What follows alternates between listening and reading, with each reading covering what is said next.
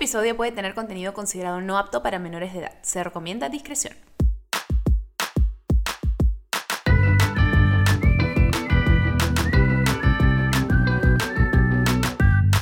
Bebé, escúchame, bienvenido. Tú- Bienvenidos al segundo programa de Bebé, escúchame. Bebé. Bebé. Pero dilo con esa voz sexy, Santi, dilo. Estoy enfermo, así que tengo mi voz smelly cat. A ver, hazlo. Bebé, escúchame. Me dejan los fríos. No, la verdad no. bueno, bienvenidos en este nuevo episodio. En este programa hablamos de un montón de temas que a veces deberían ser hablados, pero no lo son lo suficiente. Y acá los hablamos sin filtro, sin censura, las cosas como son. Así que nada, bienvenidos a la primera vez que nos escuchan. Bueno, Didi, ¿qué tal tu semana hoy? Sonaba demasiado entusiasmada. Pues mi semana, bien, ocupadita. Cada vez que nos acercamos, porque yo sé que están escuchando esto ya en enero, pero estamos finalizando, mientras grabamos, estamos finalizando el 2019. Y siempre mientras más te acercas a la fecha en la que acaba el año, la cosa se pone caótica, ¿no? Pero contenta, trabajando con, con un equipo que sé que es muy feliz, muy querido, muy sonriente. El episodio de hoy, si nos están escuchando, bueno, obviamente nos están escuchando, sino porque van a estar escuchándome la hora. Pero en fin, volviendo al tema. El episodio de hoy se trata de imagen corporal. Yo les he contado mil veces como de chica, bueno, cuando lancé mi libro, si no saben que lancé un libro, cuando lancé mi libro que se llama Quiérete, Confesiones de una tan rosa, hablé un montón de todo el tema que tuve yo con mi cuerpo, cómo no me sentía que era suficiente, cómo me veía diferente a los demás, que tenía caderas grandes y que no veía que nadie más las tuviera y que pensaba que eran horribles. Entonces realmente yo tuve un, un episodio thriller en cuanto a eso. Tuve un, un trastorno alimenticio también por el tema de mi cuerpo. Y con el tiempo eso es algo que se va trabajando, ¿no? Pero con la invitada de hoy eh, lo vamos a conversar un poquito más a detalle. Ella también ha pasado por experiencias similares a las mías y pienso que desde el punto de vista en que ella... El punto de vista que ella tiene vamos a poder hablarlo con mucha más profundidad. Ella es Viviana de Ferrari, es una coach holística, seminarista extraordinaire, amiga y muchas otras cosas. Así que, bienvenida, Vivi de Ferrari.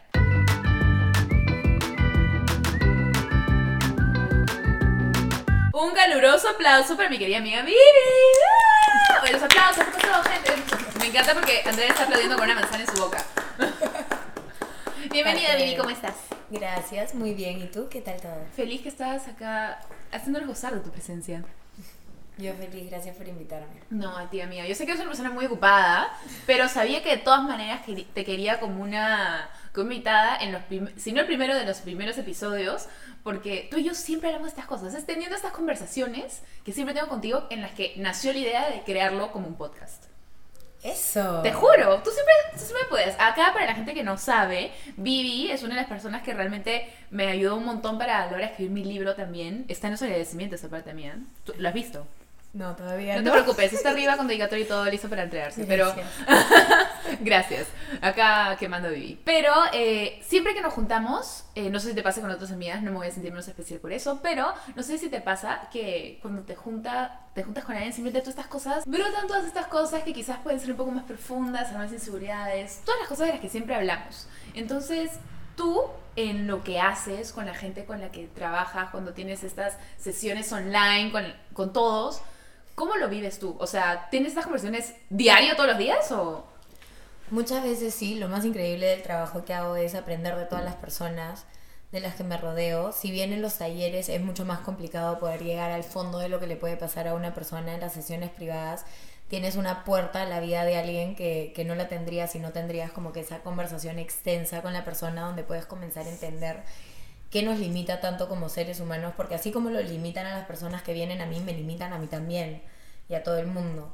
Entonces creo que es parte de quién soy tener estas conversaciones profundas donde podamos realmente hablar de nuestras inseguridades, de las cosas que no nos gusta, de las cosas que nos gusta, de quienes nos inspiran y qué cosas queremos realmente lograr más allá de, de, digamos, un cuerpo físico o estándares sociales o cojudeces que nos dicen todo el día. Totalmente. ¿Puedo decir lisuras? Sí, puedes decir todo Ya, lo que gracias. quieras. Tengo que Bendiciones. asegurarme antes de empezar, empezar. Justo en el podcast anterior decíamos por qué los hombres no pueden llorar y, Y por las qué mujeres. las mujeres no pueden decir lisuras. Así que di todas las di que todas las quieras. lisuras que. Déjale salir. Es más, si las tienes acumuladas, si quieres decir un himno de Lo que pasa es que los hombres no es que no puedan llorar, si te das No, pero es, cuenta. es- o sea, lo que nos referimos No, es claro, el- el- claro, pero, pero el estándar social, digamos, el condicionamiento de que los hombres no deberían llorar porque se ven como mariquitas y las mujeres no deberían decir lisuras porque se ven menos ladies. menos proper, menos... Exacto, esos paradigmas que estamos Oh. tratando de botar al piso en un veces. Sí. Obviamente. Son huevadas. Pero bueno, así como nosotros sabemos quién eres y las cosas que haces, hay mucha gente que nos está escuchando que quizás no sabe todo lo que haces. Entonces, en tus propias palabras, cuéntanos quién es Viviana y qué haces. Me hubieras dicho para prepararme, pues me te da un baldazo de agua fría. No me Tómalo, tómalo. Tómalo, tómalo. Como siempre. Bueno, yo soy Viviana, trabajo hace cinco años como coach ontológica, estudié eh, coaching holístico, psicología budista, mindfulness, meditación y todo lo que tiene que ver con el poder de la mente en realidad. ¿Qué es eso que nos limita, que no nos limita, que nos empodera a seguir adelante?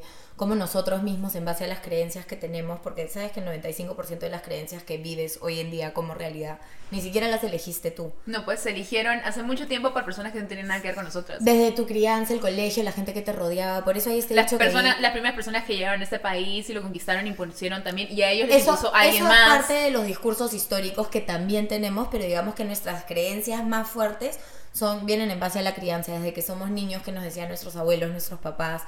Entonces, creo que mi trabajo se trata de revisar todas esas cosas y no destruirlas, pero cuestionarlas. Porque hasta qué punto vas a permitir que tu vida sea reali- o sea, no, Dirigida. dirigida o que tu vida sea completamente alterada por estas creencias, porque al final Que tú no escogiste. no solo que tú no escogiste, sino que llegan a limitarte, porque al final tú puedes creer en una cosa y ver desde esa perspectiva, pero no te das cuenta que puede haber muchísimo más. claro. Exacto, no todo es blanco y negro. Hay gris, hay arcoíris, hay multicolores. Yo soy Pinky. Siempre, toda la vida. Pero se trata, o sea, el coaching y lo que hago se trata, a mí por lo menos me devolvió mi poder. Yo empecé a estudiarlo no porque quería ser coach, sino empecé a estudiarlo porque estaba tan perdida, no sabía qué era lo que quería, odiaba mi vida, me odiaba a mí misma.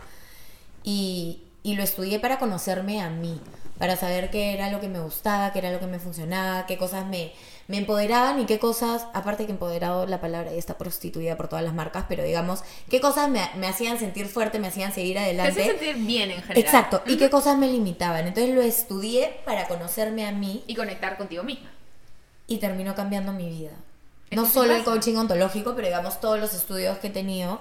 Y por eso lo hago y por eso creo tanto en lo que hago, porque a mí me cambió la vida, a mí me devolvió mi poder y me hizo darme cuenta que yo, o sea, mi vida y lo que pase en mi vida depende de mí, de nadie más. Que fue lo que me pasó a mí también cuando cambié todo, porque yo estaba en el hoyo y luego fui a ver un coach ontológico y literal también en seis sesiones me cambió la vida, porque estaba totalmente perdida y no sabía qué quería seguir haciendo, seguía llevando este camino que según yo era lo que debía hacer, terminar la carrera, empezar a buscar un trabajo en una oficina, para luego tener esta vida armada que básicamente ya nos plantean desde que somos chiquitos y creemos que es lo correcto. Pero es lo caso como una perspectiva diferente te puede abrir la mente de una manera tan impresionante. Y es como dices, estaba realmente cegado a todas esas opciones. Como es que no las podía ver, pero estaban ahí. Y me imagino que en la vida de muchos que nos están escuchando también debe estar haciendo lo mismo. Entonces, gente, hay que abrir nuestras mentes. No solo abrir nuestras mentes, hay que cuestionar de dónde viene eso que creo, por qué esto para mí es bueno y para otra persona es malo. ¿Por qué lo pienso así? ¿Por qué lo pienso así? ¿Qué hizo que lo piense de esta manera? Y sobre todo cuando es algo negativo con uno mismo. Y es algo que, como tú dices, cuestionarse y ya, ok, lo aprendí de esa manera, pero realmente lo es, quizás es todo lo opuesto. Quizás puede ser que sí, pero que descubras que es por otra razón. Si lo llegas a comprender mejor, sí, quizás sí te afecta de esa manera, ok, pero que no pienses que solamente por el hecho de que está escrito esa es la ley y no lo cuestiones. Es que si te das cuenta, la verdad absoluta no existe. Si una creencia, lo que sea que sea, tú lo empujas lo suficiente, o sea, la, la preguntas y la cuestionas y la cuestionas, llega el punto en el que se quiebra. Porque no hay una verdad absoluta, hay teorías.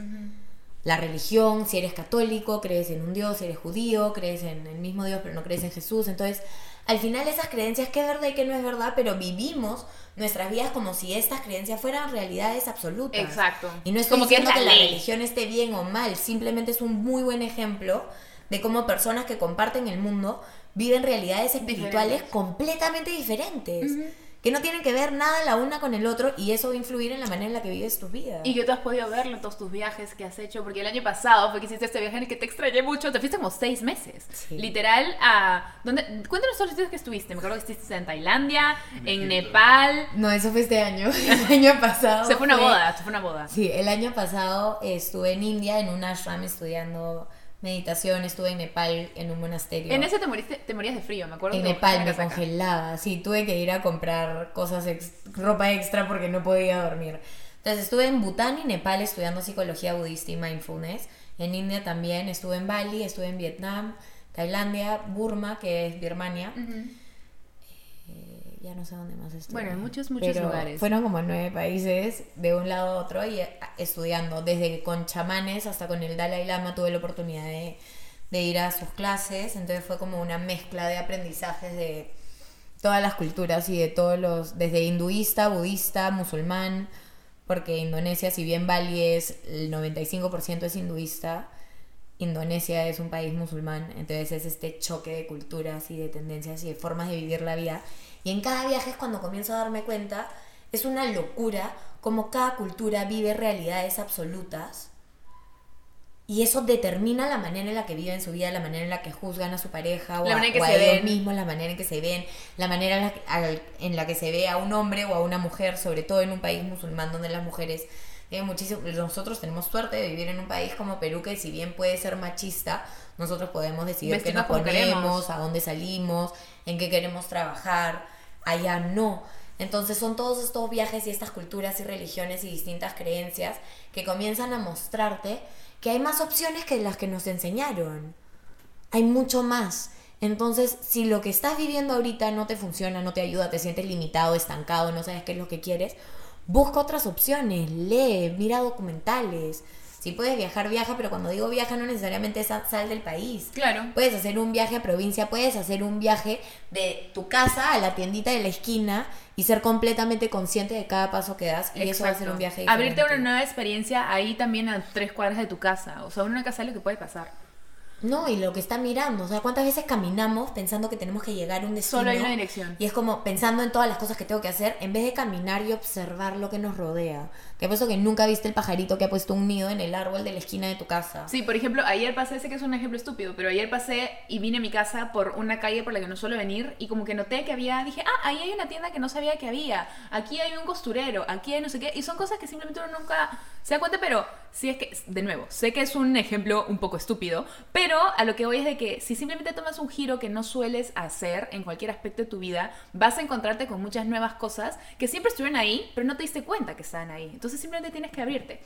Bueno, abriendo de abrirnos, nos hemos abierto un poquito mucho, pero está chévere para poder darle un poquito de background de lo que vamos a conversar hoy, Vivi. Hoy día vamos a conversar de lo que es la imagen corporal, de cómo proyectamos eh, ideas sobre cómo debería ser nuestro cuerpo, y esto es algo que tú y yo hemos vivido un montón y que hemos conversado un montón. Montón. Cuéntame un poco tus experiencias en base a esto desde tu punto de vista.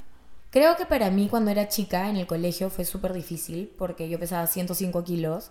Me hacían bullying en el colegio al punto que me daba vergüenza comer Cualquier cosa. en la cafetería que cualquier cosa, que la gente me vea comiendo. Me metía al baño a comer sola. Eh, era como nadie quería parar conmigo, nadie quería salir conmigo. Y era horrible porque sientes este rechazo de, de yo no soy suficiente, que es además nuestra creencia madre como seres humanos, todos la tenemos, es Claro. no soy suficiente y nadie me va a amar. Estas son como que las dos creencias limitantes más grandes que tenemos los seres humanos. Y obviamente eso que viví reforzaba el tengo que hacer algo Esa más. creencia. Entonces me convertí en un people pleaser, complacer a todo el mundo menos a mí. Para que ¿Qué todo el mundo le caigas bien. Exacto, ¿cómo puedo hacer? ¿Cómo te puedo ayudar? ¿Cómo no sé qué? Entonces, Quiéreme, era, dame validez. quiéreme, dame validez. Y eso fue, creo, un punto como muy importante en mi niñez, en el colegio, lo del bullying. Después aprendí la manera, porque cuando uno toca fondo, aprende la manera de, de darle la vuelta. Es que cuando uno toca fondo es cuando las mejores cosas y pasan. aprendí gente, la verdad. manera de volverme la gordita buena gente a mí de todo el mundo. Pero igual siempre era como que la gordita buena gente. Y eso te definía en ese momento. Y eso me definía y me definió por muchísimos años hasta que yo decidí que si yo no le quitaba esa definición que yo misma le había puesto, porque al final la gente te puede decir gorda, pero tú puedes aceptar o no la etiqueta. Y tú puedes decir... Y lo que significa para ti, porque no que significa, algo para malo ti. para nada. El tema en que, lo nosotros, siempre, pero nosotros solemos ser nuestros peores, peores críticos. Totalmente. Entonces, cuando alguien te hace sentir mal, tú lo que haces es, en vez de tratar de sentirte mejor y de cambiar eso, de tratar de ver que al final la persona que hace bullying, hace bullying desde la escasez. Exacto. Desde todo lo que no tiene y desde la necesidad de hacer sentir mal al otro para esa persona sentirse mejor y elevar su propia autoestima. Exacto, eso es lo que no toman en consideración. Cuando alguien te hace bullying, tú no estás haciendo la. O sea, no es que no te dejes ser la víctima, porque realmente la víctima aquí es la persona que lo está haciendo, porque viene de un lugar de inseguridad propia. O sea, tú ten compasión de él en lugar de sentirte mal por lo que esa persona te dice. Tómalo como un. Eso que él me está diciendo no se trata de mí, se trata de él o de ella.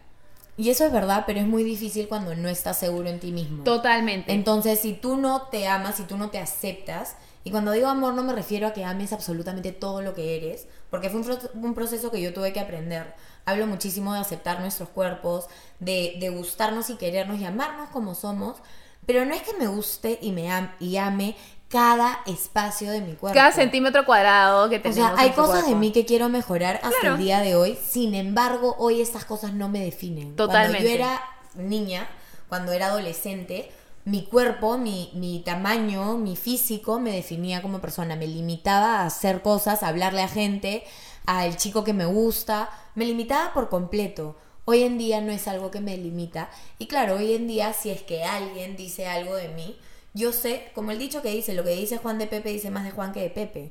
Al final uno solo habla de lo que tiene dentro, dentro. Entonces, si tú estás hablando mierda, es porque tienes que ir a revisar toda la mierda que tienes adentro para como que sacarle y que puedas alinearte más con quien eres. Exacto, así que que Y Juan vaya a ver en- dentro de sí mismo. Y puedas estar en paz con quien eres tú sin tener la necesidad de hacer mierda a otras personas para tú sentirte mejor. Como, ay, yo soy el chévere, el bacancito, pues yo hago bullying. Como, ya no está de moda, eso ya fue. Estamos en otras eras. Pero Sí, pero nuestras eras bien que afectaban un montón. Así como tú, me acuerdo que yo también también he hecho el almuerzo en el baño, no porque me da vergüenza que me vieran, porque no tenía nadie con quien comer. Yo también era como la gorda nueva, la rara, la que le gustaba el anime, la que no tenía nada que ver con las cosas que a los demás le gustaban. Entonces, cuando tú también comienzas a sentir ese rechazo, buscas desesperadamente encajar como sea. Si soy la gorda, ok, soy la gorda. Si soy tu amiga la que solo necesitas para que se ría de alguien más, ok. O sea, cuando he estado presente en algo de bullying, no es que yo necesariamente haya hecho bullying, pero esa que cuando tú te ríes, cuando alguien le hace bullying porque quieres que piensen que eres bacán y luego te persigue los siguientes 10 años de tu vida sintiéndote thriller porque sabías que estabas causándole daño a alguien. O sea, uno no se da cuenta cómo esto también te afecta en ese momento. Y a esa edad que justo estábamos diciendo, que es la que por la que pasamos, a los 10, a los 15, ni siquiera se habla. O sea, yo, no recuerdo haber visto en ningún lado que se hablaran de estos temas. además si se hablaba era como tú no querías decir que te hacen bullying a ti porque serías como la paga que le hacen bullying. Exacto. Por lo menos eso era yo en mi mente lo que pensaba. Entonces armamos todo este mundo en nuestras propias cabezas mucho más grandes. Lo que sea que nos digan, lo duplicamos y lo hacemos peor porque nuestro crítico interior puede ser nuestro peor enemigo y no nos damos cuenta, pero si alguien nos da con palo, nosotros agarramos y nos damos con palo 10 veces más fuerte. Porque nadie te va a criticar más de lo que te criticas tú a ti mismo. Claro, porque ellos te pueden decir, eres una gorda, y tú después llegas a tu casa y te ves en el espejo y dices, sí, pero yo soy una gorda, soy una obesa, Es que soy una sabes, fracasada, esa es la diferencia fea, y tú lo no acabas qué". de decir. Una cosa es que alguien te lo diga, pero otra cosa es que te digan algo que tú crees que eres. Claro, Porque cuando alguien te hace bullying con algo que a ti te incomoda de ti mismo, es como ponerle sal a la herida, alcohol encima. Alcohol, Porque te este, están dando donde whisky, todo, así como... tss, te están todo. dando exactamente donde más te duele, te están reafirmando todas tus peores pesadillas, que eres esa persona que no quieres ser, que eres esa limitación que no quieres ser. Y esta gente que te hace bullying te lo está afirmando, entonces eso se te hace peor todavía. Y te comienza a hacer un rollo en el cerebro con eso. Vamos a ir a un break al toquecito y vamos a continuar con este tema después de esta breve pausa, casi como un comercial. Yay. Continuamos aquí en Bebé Escúchame con Vivi y estábamos hablando justamente de que uno realmente su peor enemigo. Estábamos hablando justamente de eso. ¿Por qué? Porque nosotros nos hemos dado con palo mil y un veces y no importa cuántas veces te da alguien, tú te vas a dar mil veces peor. Porque somos especialistas en hacer eso todo el tiempo. Ponte a pensar en la última vez que alguien te dijo algo que no te gustaba de ti. O que te mencionó que hiciste algo mal en el trabajo o en el colegio. Te quedas pensando en eso todo el día. Todo el día y le das vueltas. y te cambia, ¿qué te cambia? te cambia esa sensación que tienes dentro. Porque. Te cambia el estado de ánimo. Sí, o sea, ¿A mejor estás- o peor? Mil veces peor, pues.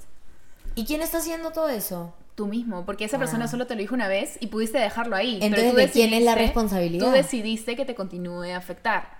Y tú continuaste dándote todos esos como argumentos dándole poder a ese comentario negativo en lugar de darte poder a ti. Y ahí está la clave, es que las cosas externas, el mundo siempre va a seguir pasando. Pero nosotros somos los que le damos una interpretación a las cosas que nos pasan y nosotros somos los que decidimos aferrarnos a ese tipo de cosas. Nosotros somos los que decidimos aferrarnos a ese tipo de cosas y darles vueltas. Porque si alguien nos dice algo que nosotros, dentro de nosotros, creemos un poquito, como eres una gorda, qué horrible, ¿cómo te vas a poner eso? Digamos, o eres un inútil, no sabes hacer nada y todo te sale mal. Y te quedas con eso todo el día en vez de decir, ok, ¿qué me salió mal? ¿Cómo lo cambio? ¿Cómo lo arreglo? Chao, me voy al siguiente. Todos O simplemente aprendemos. no prestarle atención, porque si es un comentario, por ejemplo, el otro día a mí me llegaban un comentario, como tres comentarios de una misma persona, que evidentemente tenía más issues con ella misma o con él mismo que conmigo, que eran como, eres una ballena, eres una gorda obesa, ballena, ballena, y eso te queda fatal, ballena, y es como, ok. O sea, ahorita que me lo mencionas me acabo de acordar de eso, por ejemplo, pero eso, Eso me llegó, lo- me fastidió un poquito en el momento porque, aunque sé que es esa persona, igual cuando te lo dicen es como, "Mm", pero de ahí es como, ah, bitch, please, next. Y de ahí, o sea, deja, tú eres el que tiene el poder de que eso deje de afectarte. Y encima eso te lo puso en el video de, de los bikinis de Disney, Ajá. de la sirenita. O sea, Sí. lo puso el público. que Sí. Claro. lo. Pero es lo que suelen hacer los trolls. Y trolls van a ver toda la vida, trolls, haters, como quieran llamarlos. Al final, el tema no sé si es no hacerles caso, porque tampoco podemos vivir la vida como un caballo con, con las cosas Mirando que solo así, sin mirando solo hacia el frente, ¿me entiendes? Claro. Y enfocándote solo en lo que quieres ver, solo en lo que quieres ver. No, sin embargo, es llegar al punto en el que la gente te pueda dar su opinión y tú saber que esa opinión viene desde sus perspectivas, desde sus puntos de vista y que tienen más que ver con ellos que contigo. Exacto. Ellos simplemente tienen una manera de mirar el mundo y te lo están compartiendo. Y muchas veces la gente que comparte todo este odio es gente que se siente muy, muy vacía por dentro y siente Totalmente. que necesita como tirarle su caca a otra persona para, Para ellos poder olvidarse para él sentirse momentáneamente de mejor eso. para porque a lo mejor te ven y dicen esta buena tiene la vida perfecta y que no sé qué, que no sé cuánto, entonces hay que tirarle caca. Claro, o porque ella se siente bien teniendo esas caderas o ese peso y yo no puedo sentirme bien conmigo misma, lo voy a bajar. Con la diferencia que esas personas no están contigo el día que te levantas, te miras al espejo y no te encantan esas caderas. Exacto. Hay días en los que me levanto y digo, ah, ¿por qué no puedo tener caderas más chicas? O hay días en los que ¿Por me levanto y no? digo, este brazo gordo me fastidia. Porque nos pasa a todo el mundo, A es parte de. El punto es cuando tú estés en uno de esos días, que son los días en los que no te sientes tan bien, no tienes tan buen estado, sientes que estás de mal humor, que todo te sale mal, aprender a cambiar tu estado de ánimo. Y cambiar tu estado de ánimo es tan fácil como hacer esto. Exacto. Pero depende de ti, es una acción que tú tienes que tomar. ¿Qué te funciona? Bailar, cantar, gritar, saltar. Algo que te funcione, pero cambia ese estado de ánimo para Ver que puedas... Disney. Exacto, pero para que puedas salirte y tomar conciencia, además también vivimos el papel de víctima constantemente. Todo el tiempo. Entonces, y como vivimos el papel de víctima, no podemos cambiar a las demás personas, que nunca las vamos a poder cambiar de todas formas, pero nos tomamos todo muy personal. Entonces la gente nos hace cosas a nosotros en vez de la gente hace cosas y yo decido si me afectan o no. Exacto, es, el- es tratar de retirarte de ese papel de víctima y todo me pasa a mí y todos me dicen esto y la vida es una porquería, en lugar de decir, bueno, todos estos me dicen tal cosa, pero voy a escoger zurrarme en esto y voy a caminar para adelante. Porque en verdad eso es lo único, como tú dices, es tan fácil como hacer esto. Entonces, Exacto, y si algo de lo que me dicen me molesta, significa que hay cosas en mí que no he terminado de trabajar. y aprovechas de tomarlo como una oportunidad para trabajarlo. Una, más que para trabajar, una oportunidad de autoconocimiento para poder crecer personalmente como persona. Pero parte de eso es trabajo. O sea, para mí crecimiento es trabajarlo. O sea, no digo que algo que, se va, que va a cambiar o solucionarse porque necesariamente tiene solución, pero el primer hecho es darte cuenta que está ahí y luego Tomar conciencia. Exacto. Y luego ver, hay algo que pueda trabajar en cuanto a esto para ser una mejor versión de mí misma, hay algo que quizás todavía no he terminado de sanar, ¿A quién, con quién puedo conversar para poder sanarlo. Exacto, y es lo que yo le digo a todo el mundo, porque la gente me dice, Vivi, ayúdame, ¿qué hago? Y tienes que encontrar qué es lo que te funciona. Hay gente que le funciona leer libros, hay gente que le funciona ir a talleres, hay gente que le funciona ir a sesiones privadas, pero no, no hay uno que sea mejor que otro. Son simplemente metodologías diferentes. Y ahora que hemos hablado de los trolls y todo esto, ¿cómo ves tú el rol de las redes sociales para, para más que aparte de los comentarios negativos, sino la imagen corporal, el mensaje que se está transmitiendo en estas fotos, en Instagram, en YouTube, en todo? Mira, las redes sociales, para mí, son una plataforma increíble donde yo puedo compartir el mensaje que tengo. Tú como consumidor, si me sigues, estás consumiendo mi contenido. Ese mensaje. Entonces, ¿para qué coño nos quejamos de las bloggers y de los famosos y de los no sé qué, de lo que postean? ¿Para qué los sigues? Tú lo sigues, tú consumes. O sea, yo creo que al final todo el mundo es libre de poner lo que quiera. Hay gente que le encanta ver su vida retocada en redes. Genial por ellos. Nosotros como consumidores tenemos que saber que no son realidad. Que las bloggers hoy en día se han vuelto en las nuevas revistas. Ellas hacen un contenido curado porque ese es su trabajo. Esa no es la vida real, no es que se levantan y en pijama con la ojera te van a postear. Ahora hoy en día han comenzado a postearse mucho más del día a día en las historias, mucho más naturales, sin maquillaje y cosas así que me parece increíble. Pero al final tu contenido posteado es un contenido curado. Tú tienes contratos con, con diferentes empresas y marcas, o sea, tú te vuelves una revista slash plataforma digital. ¿Me entiendes? Entonces nosotros como consumidor no podemos ser tan cojudos de esperar que la gente te venda su vida real. Porque piensa tú que me estás escuchando, cuando pones una foto en Instagram, ¿qué pones? ¿Una foto donde sales asqueroso o tratas de poner una foto donde se te vea lo mejorcito? Es lo mismo, pero ellas lo hacen de una manera profesional, de una manera de trabajo. Yo no soy blogger, yo soy coach. Entonces, es que ese es el tema también con las redes. Yo soy coach. Eres coach, eres un Yo coach, soy coach. es un huevo. No, no, yo soy coach, pero por eso puedo postear lo que se me dé la pinche gana porque yo no trabajo con marcas, no, no tengo como que, que vestirme o que mostrar un cierto contenido, porque lo que yo muestro es el mensaje que doy. ¿Me entiendes? Es qué es lo que tengo que decir, eso es lo que se comparte. La imagen que lo acompaña da igual. A veces pongo fotos lindas, cuando pongo fotos feas casi nadie les gusta. Entonces, para que se mueva más y llegue a más lectores, trato de poner fotos que sé que les va a gustar a la gente. Traigo una mezcla de todo. Los bloopers son mi cosa favorita. del Ajá, y los bloopers son aparte, a mí me parece que las cosas más divertidas.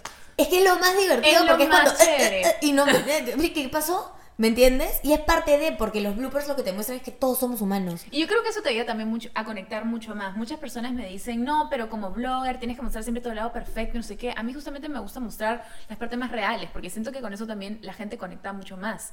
Siempre, porque se siente identificado, porque te ve como persona y no solo como una imagen tan perfecta que es inalcanzable y que es completamente aspiracional.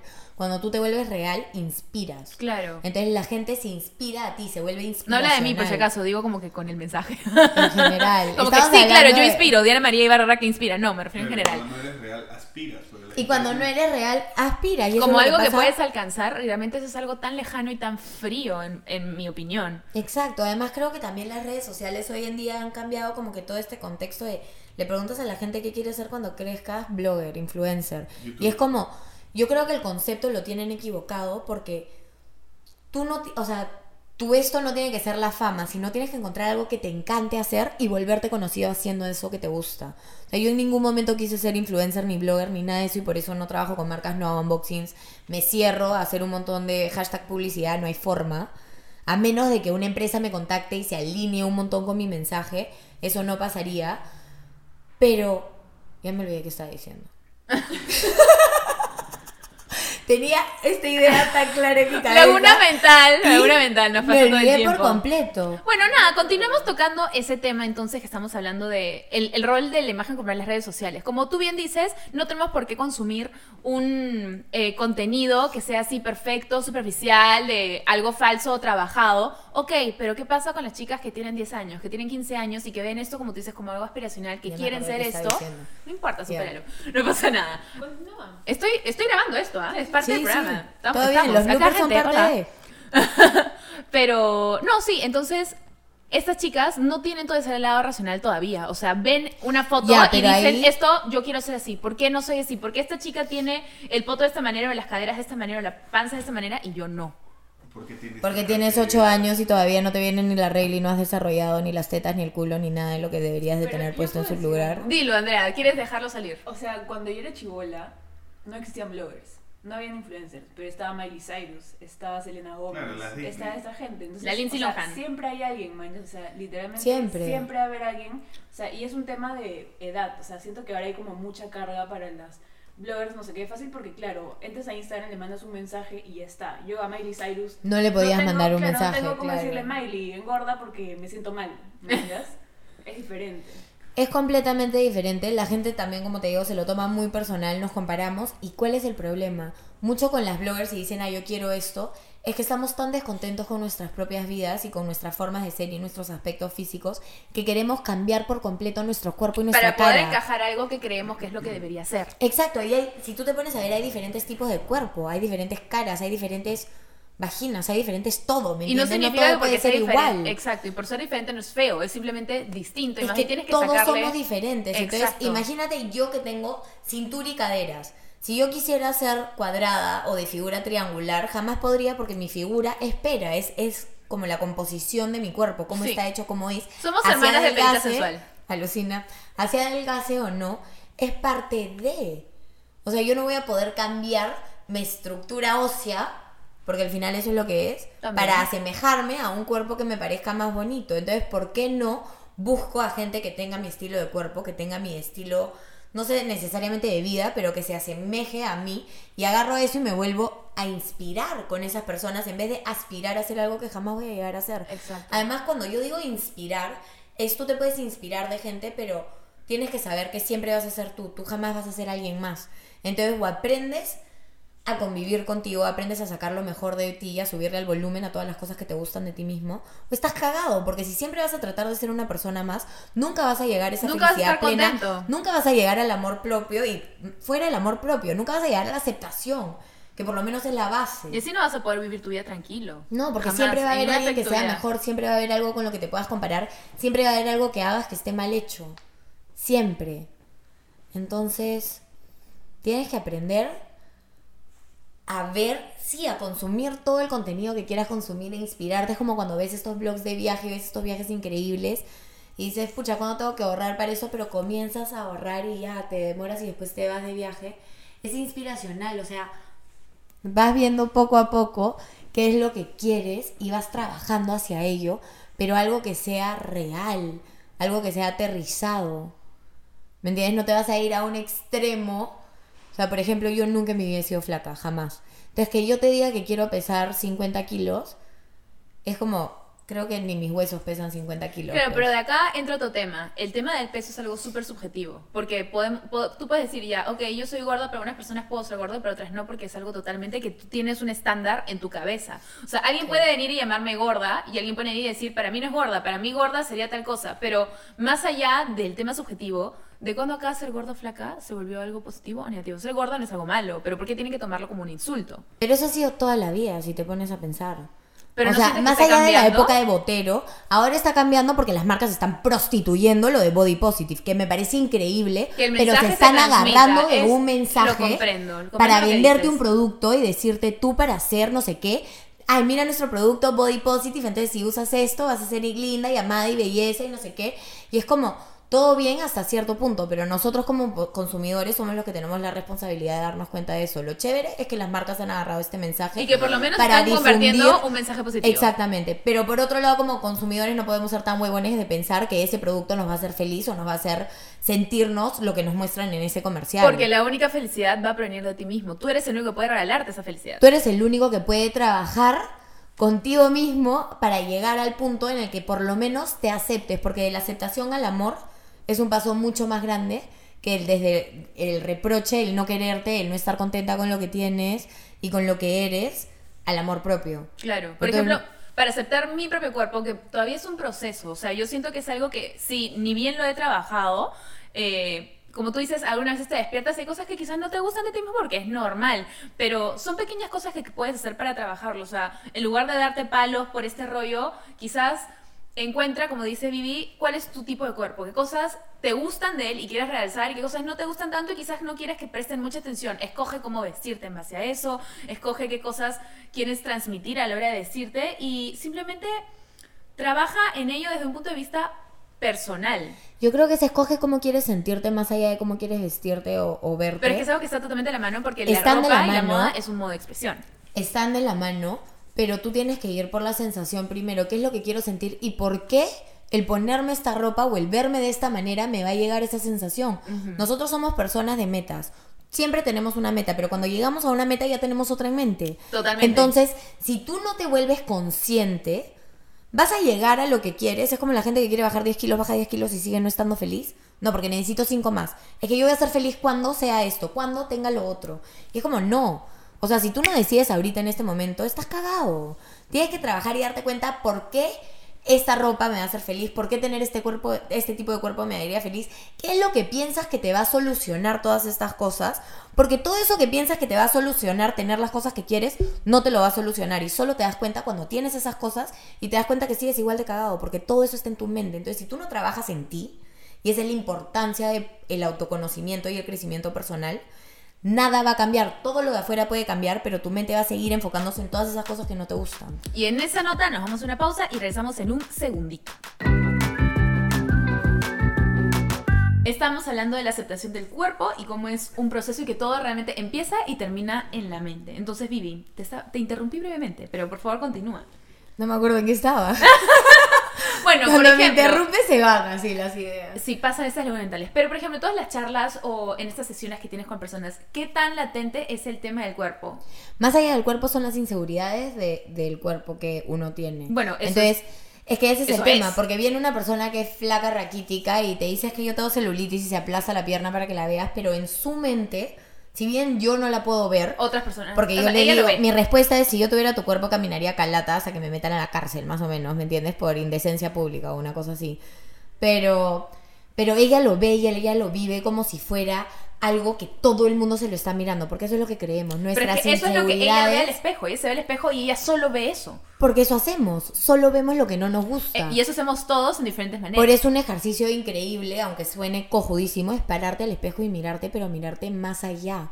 Mirar todo lo que eres, mirarte a los ojos y ver más allá de tu cuerpo físico. Seducirte a ti mismo. Comenzar a mirar, o sea, mirarte y comenzar a ver cuáles son las cosas de tu cuerpo, de ti, que te encantan.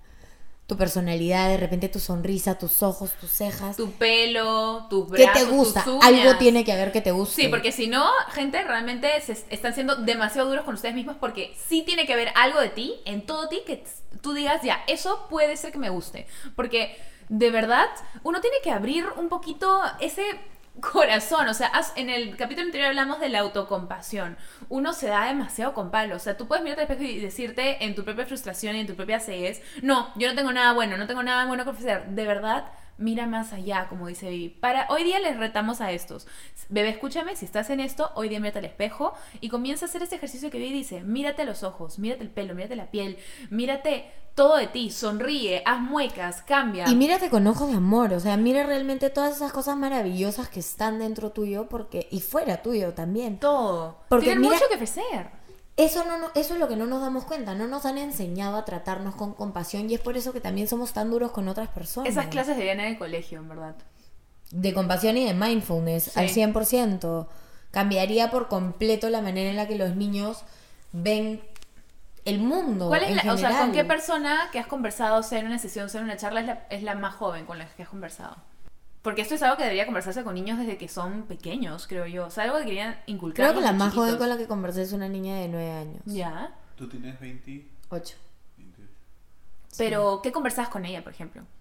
Que me contaba. O sea, no eh, tienes que hablar cosas personales de ella, pero. no, ¿qué no, no, cosas- digamos que me contaba cómo se Acá, veían, ah. cómo veían a las modelos, no, jamás hablaría de un cliente, pero que contaban cómo veían a las modelos y que se comparaban y que algunas como que chicas más grandes ya le salían cadera y no sé qué, y al final es como hablar un poco, porque son cosas que no se hablan, se vuelven tan Exacto. tabús al igual que el sexo. Tenemos que no tener se una habla, que es realización como de todo temas. escondido y no hay una educación. Entonces uno no sabe cómo reaccionar y copia.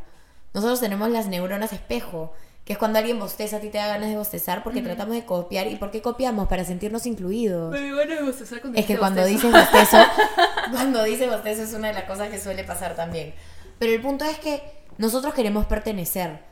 ¿Y por qué las inseguridades de nuestro cuerpo son tan grandes? Porque sentimos que eso es lo que crea rechazo. Sentimos que las personas están mirando esa inseguridad así como la vemos nosotras. Porque tú puedes mirarte al espejo y lo único que ves son tus celulitis y piensas que todo el resto de gente Solo que ve te ve eso. solo ve eso. Es como cuando te sale un grano y tú tienes que ser la que le anuncia a todo el mundo que tienes un grano solo para que alguien más no te lo diga. Claro, pero al final el resto de gente no anda por el mundo, por lo menos la gran mayoría no. Y si te paras con gente que lo único que hace es mirar todas la- las cosas negativas que tiene una persona o tipo lo que no les gusta, ¿con qué clase de gente estás parando? Pregúntatelo bien. Revalúalo, por favor. Exacto, porque si tu grupo, tu círculo cercano, solo se queja todo el día y solo raja y habla de todas las cosas malas de tu cuerpo y del cuerpo de otra persona y, y de no sé qué, ¿qué estás haciendo ahí? Porque así no vas a tener ningún tipo de cambio de conciencia, así no te vas a ayudar ni a ti. Porque al final dime con quién paras, te diré quién eres. Esa gente te rodea todo el tiempo y comienza a crear creencias en tu cabeza. Entonces tú comienzas a sentir que eres menos suficiente, que eres no sé qué, y comienzas a enfocarte, como lo hacemos todos, en esas inseguridades que tenemos. Y eso no Y solo entre hacemos- amigos, eso también puede ser con tu pareja. Con todo el mundo, pero el padres. tema está en que hacemos que esa inseguridad se vuelva nuestro mundo entero. Y nuestra vida comienza a dar vueltas, o no vueltas, porque nuestra vida se estanca alrededor de esta inseguridad. Y comenzamos a vivir limitadamente con qué cosas podemos hacer y qué cosas no. ¿Cuántas veces has pasado en el verano, por lo menos yo sí, que no me quitaba el pareo porque no me usaban mis piernas? Y no quería que nadie me vea la celulitis. Bueno, y mis piernas yo- se rozan entre ellas. Entonces, tipo, ni peor. siquiera puedo caminar en falda porque me escaldo. Y si, sí, si Así de estás, triste. sí, y si estabas mojada por el mar y Ah, caminabas, la concha, era o sea, horrible. eso era como arde, arde, Horrible. Y- arde. Y, como tenía las fuego, ahí, a las fuego lento, a fuego lento tu mirada y a fuego lento tus piernas se Era como, queman, ¿me entiendes? Ay, era horrible. Claro. Y bueno, yo de chica me metía al mar con shorts porque no quería sacarme eso. Obvio. Pero en mi mente todo el mundo me miraba las piernas, entonces yo paraba con mi pareo. Todo el día metía abajo de la sombra. Hoy en día paro metida abajo de la sombra porque no, No soy muy buena con el sol. Pero, pero en bikini, en ropa de baño, en lo que sea que me ponga, y si me quieres mirar la pierna, pues mira mi pierna, para eso está, ahí está. ¿Me entiendes? Y caminar con seguridad. Y a veces todavía tengo este cargo de conciencia porque, a ver, mis piernas y mi barriga ha sido una de mis mayores inseguridades toda mi vida. En la intimidad hasta el día de hoy es como, no me toques el rollo.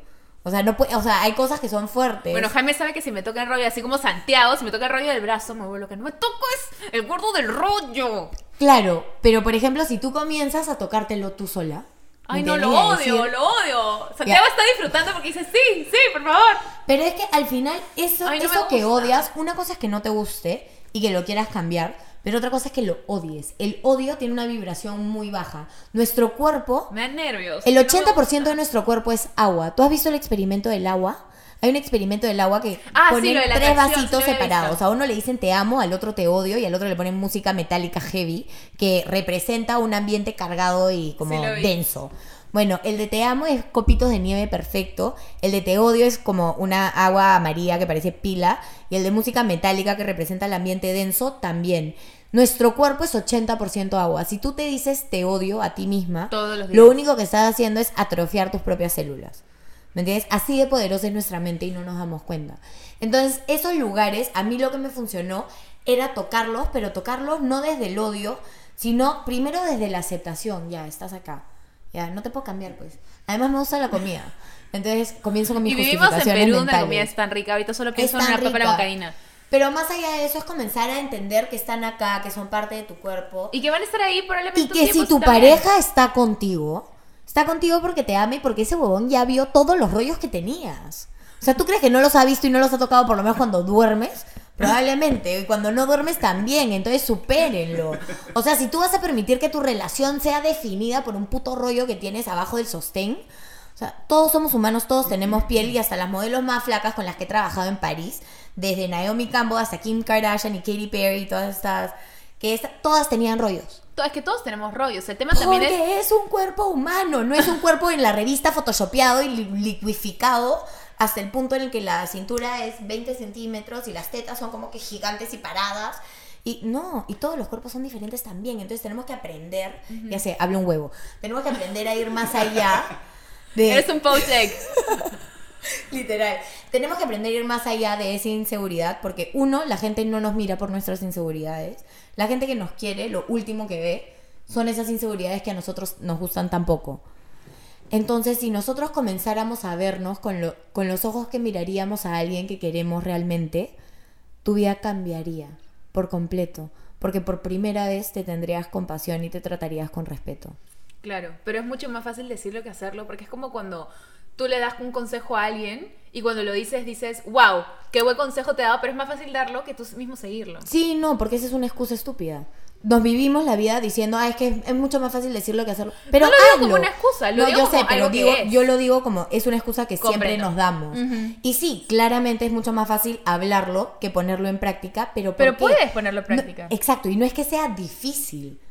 Es que vienes cuántos años de tu vida, ¿cuántos años tienes? Ya, ¿cuántos años de tu vida vienes hablándote negativamente? ¿Cuántos años de tu vida vienes enfocándote en todo eso que no te gusta? Somos maestros, somos expertos. Entonces no es que lo otro sea difícil, eso es una excusa. Lo que pasa es que no estamos acostumbrados a tratarnos de la otra manera.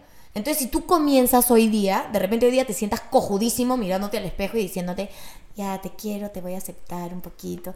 Y después, pero poco a poco, entre más lo vas trabajando, entre más lo vas intentando, entre mejor te vas hablando, se vuelve un hábito, se vuelve una costumbre y se vuelve lo más fácil del mundo porque se vuelve lo único que funciona. Yo creo se que vuelve ahí- lo único que comienzas a hacer en vez de irte al lado negativo, que es lo que solemos hacer. Claro, ahí lo que tú me has comentado me parece algo muy válido y creo que un ejercicio que uno podría hacer es, así como tú dices que puedes dar o aconsejar o ver a alguien más separado de ti, entonces mírate como, ok, estoy al lado, no te veas como tú mismo, a ti mismo, sino como si fueras una persona X, mírate como una persona separada, trata de verte con los ojos más imparciales que podría ser, como mirarías a tu amigo, imagínate que es tu amigo, entonces estás viéndolo y comienza a decirte o aconsejarte esas cosas que le aconsejarías a alguien más. Sí, funciona, pero no como si te vieras como otra persona. Mírate como si fueras un bebé. Regresa cuando eras niño. Su madre, nos pusimos heavy con esa cosa. A Pero ver. es que regresa cuando eras niño y mírate de 5 años, de 7 años. ¿No eran las cosas más tiernas del mundo? Ay, sí era muy lindo. Todavía soy linda. Pero por eso, o sea, mira a ese niño. ¿Qué le dirías a ese niño? Entonces, busquen entre sus fotos, amigos. Bebé, escúchame, busca entre tus fotos y encuentra una foto tuya de niño. ¿Qué le dirías a esta versión de Didi slash Vivi? Oye, nuestros nombres riman. Eh, o quien sea que esté Porque escuchando. los dos son i i. Y, y, Vivi, Didi. Pero sí, o sea, ¿qué le dirías a esta personita? A Vivi. A Vivi, ¿qué le dirías? ¿Qué le dirías a, a tu yo menor, a tu yo más chico? Porque al final ese yo tuyo, Ese- ese, niño lo- interior Escúchame, sigue dentro tuyo. eso es lo que hace RuPaul cuando es casi los últimos capítulos de su temporada. No Siempre le enseña la foto de Buque. chiquito y le dice, pregúntale, ¿qué le dirías tú a esta versión de Brian de chiquito? Güey, ¿no sabes quién es RuPaul? No. Sí sabes quién es ¿Quién Sí RuPaul. sabes quién es RuPaul. ¿Qué es RuPaul? El- No el sabes quién es RuPaul, sí sabes quién es RuPaul. de todo el mundo. Ay, yo no sé quién es No, nadie. Vas a ver RuPaul y ahí vas a algún día veremos, continuemos Claro. con esto, pero sí, o sea, agarren como una foto de cuando eran chicos imagínense que ese niñito está parado al frente de ustedes. ¿Qué te dirías? ¿Te dirías todas las huevadas que te dices hoy en día? ¿Te darías con palo como te das con palo? Trata de hacerlo con ese niño. Y comienza a hablarte como le hablarías a una persona así. Al comienzo puede ser raro, te puedes sentir cojudo, supéralo. Todo el Supéralo, mundo lo gente. hace. Exacto, y no es difícil, simplemente no es un hábito. Todavía no lo has convertido en un hábito. Pero créalo en un hábito, hazlo un hábito. Y- pero para convertirlo en un hábito tienes que comenzar a hacerlo. Tienes Poco que buscar también diferentes metodologías. Si no te funciona la del niño interior y no te funciona Busca la del ayuda. espejo, busca ayuda, busca un libro, mira un documental. O sea, hay mil metodologías. Si algo he aprendido viajando por el mundo y estudiando con los mejores líderes espirituales y los mejores coaches del mundo, es que cada uno dice el mismo mensaje de una manera completamente diferente. Porque al final todos tienen un mensaje de aceptación, de amor propio y de desbloquearte de todas estas pajes mentales que nos hacemos nosotros mismos en las cabezas que no nos permiten vivir nuestros sueños. Que son mierdas que nosotros mismos nos Sí, creamos. y todos tienen un mensaje diferente, entonces ningún mensaje es el único, ninguna metodología es la perfecta, todas son buenas, el punto es que encuentres la que te funciona a ti. Y en base a eso puedas hacer esos ejercicios y convertirlos en una rutina para luego convertirlos en un hábito y luego llegues al punto en el que puedas cagarla, así como yo que la paro calcando todo el día. Y en vez de criticarte y darte con palo, simplemente te miras al espejo y digas, puta madre, Diana, no puedo creer que lo has hecho de nuevo y te rías. Porque esa es otra cosa. Creo que algo que no nos enseñan es a burlarnos de nosotros mismos. Vamos creciendo como, como humanos y creemos que hay este chip que nos cambia a ser adultos y que ya tenemos que cambiar todo, pero nunca creci- o sea, crecimos, eh, vamos evolucionando, vamos como madurando y tenemos una madurez mental, sí, pero seguimos siendo la misma persona que éramos cuando teníamos cinco años y ese niñito al que le vas a comenzar a hablar ahora. Entonces, todo toma tiempo. Todo es un paso a paso y, y no hay una metodología que funcione para todos. Así que si estás escuchando esto y has tenido estos problemas para poder identificarte como persona, con el cuerpo que tienes, con cómo te ves con respecto a otros, si te paras comparando, trata de, de, como dice Vivi, enfocarte un poquito más en qué le dirías a tu yo de los cinco años. ¿Cómo puedes trabajar esto? ¿Cómo puedes buscar ayuda? Yo creo que hemos tenido y cubierto un montón todo el programa. Lo creas o no, llegó a su fin el programa. Ah, y ahora te quedas por un tecito. De todas maneras. Además es su cumple. ¡Es mi Hay cumple! que cantarle. Happy birthday to Ya, you. Corte, ya, suficiente. Quiero regalos más. ¿ah? No, mentira. no, en serio es por un regalo. No, ya. Entonces. Entonces, eh, Tenían que haber visto su cara de en serio, en serio, espero un regalo. Entonces, voy a dejar de palabrear. Te quería agradecer antes que nada, por haber dado tu tiempo y venido para acá para este increíble episodio conmigo. Te quiero, amiga. Gracias por Gracias por invitarme, feliz de venir. Espero que les haya servido. Y nada, está en ti en realidad y nada es difícil, simplemente es cuestión de práctica. ¿Y dónde pueden encontrarte o qué proyectos tuyos se vienen? ¿Qué cosas puedes compartir con los que te están escuchando? En realidad, no sé qué se viene, probablemente muchas cosas nuevas que eventualmente irán saliendo, pero que ahorita no puedo decir. Está todavía. bien. Eh, Yo, yo sé algunas, así que no vamos a Se vienen muchas cosas decir. nuevas, pero feliz de si tienen más preguntas o quieren hablar, escríbanme. ¿Cuál es tu Instagram? Yo lo voy a poner en la descripción, pero dilo para todos Viviana los que de nos escuchan. Ferrari. Viviana de Ferrari. Y con esa voz. Viviana, de Ferrari. Grrr. Rar. Perdón, tenía que hacerlo. Nunca he tenido un micrófono así al frente mío. Pero bueno, hay una primera vez para todo, hermana. De nuevo, muchísimas gracias por venir. Espero les haya gustado el episodio de hoy y con eso llega a su fin. Nos vemos, chao. Adiós. Bueno, chicos, siendo este nuestro segundo episodio, en base a las cosas que aprendimos del anterior, ¿sienten que estamos mejorando o no? Yo creo que sí. Sí, hemos mejorado bastante. Sí, mucho. Hace una hora. Bueno, el tema es de que tiene que dar, tenernos un poquito de paciencia, es la primera vez que estamos haciendo esto. Poco a poco vamos a ir avanzando. Eh, la próxima semana no les diré todavía quién vamos a tener presente, pero también vamos a tener otro invitado especial que sepa mucho del tema de que vamos a hablar. Tampoco les voy a adelantar el ¿Vamos tema. a tener invitados masculinos también? Sí. Por supuesto que sí, y vamos a hablar de muchísimos, muchísimos temas, muchos temas que ni siquiera yo domino y por eso también la idea es de que siempre va a ser este mismo formato en que tenemos invitado y vamos a conversar de estas cosas. Y ustedes también, chicos, ¿Y son nos libres de pueden dar comentar. recomendaciones o no? Por supuesto, es más, ahorita vamos a dar nuestras recomendaciones y también si ustedes quieren dejarnos eh, sus comentarios o tienen alguna pregunta que les gustaría salga y podamos contestar en un siguiente podcast, pueden seguirnos en el Instagram de nuestro podcast que va a estar abajito en la cajita de descripción para que puedan chequearnos y seguirnos por ahí y vamos a poder estar comentando sus propios eh, mensajes y preguntas aquí grabando en el estudio de mi casa, en el podcast. Así que chicos, continuando con las recomendaciones, porque esta se va a volver nuestra tradición, cada semana vamos a hacer una recomendación.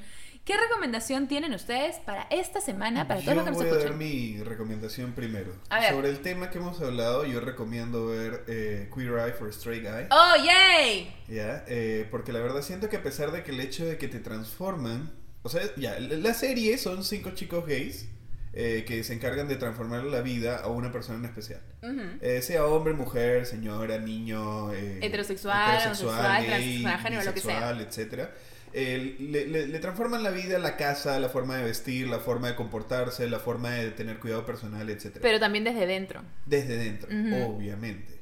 Y todo eso se ve basado en cómo te quieres a ti mismo. Y se ve también relacionado bastante el tema del cuerpo. Entonces creo yo que, que esa serie es, es interesante de ver. Yo siempre lloro en cada capítulo. ¿Vieron que hace poquito también sacaron una, una temporada Claro, que en solo cuatro capítulos en Japón? En Japón. Alucinante, porque ¿Viste el primer capítulo? solo de la lloraba. Ah, yo también lloré. demasiado. Es que hay personas, es que no también viste, ¿no, es lo caso con las otras No, no culturas. ¿No has visto? Shame, No, Andrea, shame. Pero no he visto esos capítulos de Japón. Pucha, Pero sí los voy a ver. súper lindo, me han encantado. ¿Y recomendación de Andrea? Ay, no sé qué recomendar. Rayos. Bueno, Diana, pasamos a tu recomendación. Yo no voy a hacer una recomendación de una serie o algo por el estilo, sino que simplemente les voy a recomendar que mm, hoy día se vean al espejo, hagan el ejercicio de verse al espejo. Y como dijo Vivi, eh, piensen en ese yo de 5 años, 6 años, lo que quieran. Y díganse algo que les guste a ustedes mismos. Sé que para muchos puede sonar como que quizás no es la gran cosa, pero yo creo que puede ser un paso importante para poder comenzar a generar varios cambios en ti y en darte cuenta de todo lo que tienes para ofrecer. Eh, y nada, creo que esa va a ser mi recomendación de, de esta semana. Sigan ese ejercicio que planteamos y cuéntenme después en el Instagram qué les pareció, qué sintieron, sintieron diferentes. Gracias a esto fue el primer paso para algo más. Me encantaría que nos lo compartan. Y ahorita, Andrea. No, y aparte de eso, no dejes que nadie te, te hunda a ti mismo. O sea, la- la- los comentarios que pueden tener alguien contra ti te tienen que resbalar, porque una persona te puede decir lo que quiera decirte y eso no significa que te va a afectar a ti. O sea, por ejemplo, a mí me han dicho mil veces que he subido mucho de peso desde hace tiempo y sí, lo he subido, pero No Pero eres importa, más o sea, que eso, eso no te Claro, define. soy más que eso, soy mucho más que eso. Eres un pesado, por ejemplo, no, en, cua- pesado. no en cuestión de peso, sino en cuestión de, de personalidad. Bueno, entonces, André, ¿cuál es tu recomendación de Ahora esta ella está semana? buscando en el celular. ¿eh? Pero, por supuesto, ¿qué tiene de malo, Santiago? A ver, ya, yo quiero recomendar que sigan a esta página de Instagram que se llama The Ugly, Ugly Girls Club, con doble B al final, que tiene como, o sea, es como feminista y tiene todos estos mensajes como medio empoderadores. De amar tu cuerpo tal y como es. Exacto, y también este, o sea, tiene todo este rollo, eh, no sé cómo decirlo, de empoderamiento, pues, ¿no? Ya, y eso. Este, tiene fotos, tiene varias gráficas, súper bonito, súper eh, aesthetic y bueno, me gusta mucho, así que síganlos. Bueno, en el mismo espíritu de Andrea recomendar esta cuenta de Instagram, yo quiero también aprovechar de recomendar esta cuenta que se llama iWay, que es una cuenta que ha creado Yamila Yamil, que es la que sale en The Good Place, que justamente habla sobre inclusividad. eh, en- simplemente ella es esta embajadora por el amor propio y por no permitir que otras personas te definan por cómo es tu cuerpo, por cómo es tu vida. Entonces, me parece que tiene un montón de contenido bien cool que creo que podría interesarles si les ha interesado el tema de este podcast y del también el programa anterior. Así que nada, se las dejo ahí. También vamos a dejar toda esta información abajito en la descripción para que lo puedan chequear. Así que nada, con esto yo creo que ya podemos dar por terminado el segundo programa. Esperemos que para el próximo tengamos aún menos problemas técnicos. Y gracias por acompañarnos en esta aventura. Realmente que es lindo ver cómo vamos a ir creciendo poco a poco. Es algo totalmente nuevo que estamos probando y algo en lo que creemos porque queremos justamente pasar todos estos mensajes eh, y contenido positivo que sentimos que podría realmente hacer una diferencia. Así que antes de que Santiago se quede dormido, que se me con cara de por favor vamos a No, no almorzar. es eso, estoy, estoy enfermo. Está bien, te perdono, Santiago. Antes de irnos, quería agradecer a Mim La Fábrica por producir con nosotros estos jingles que han escuchado todo el programa. Muchísimas gracias. Les dejo los datos abajo para que lo contacten. Y ya nos veremos en un siguiente episodio. Bebé, escúchame. ¿Quieres escuchar esto? Los quiero. Adiós. Compártanlo con sus amigos. Compartan, amigos. Amor, amar es compartir. Adiós. Sí.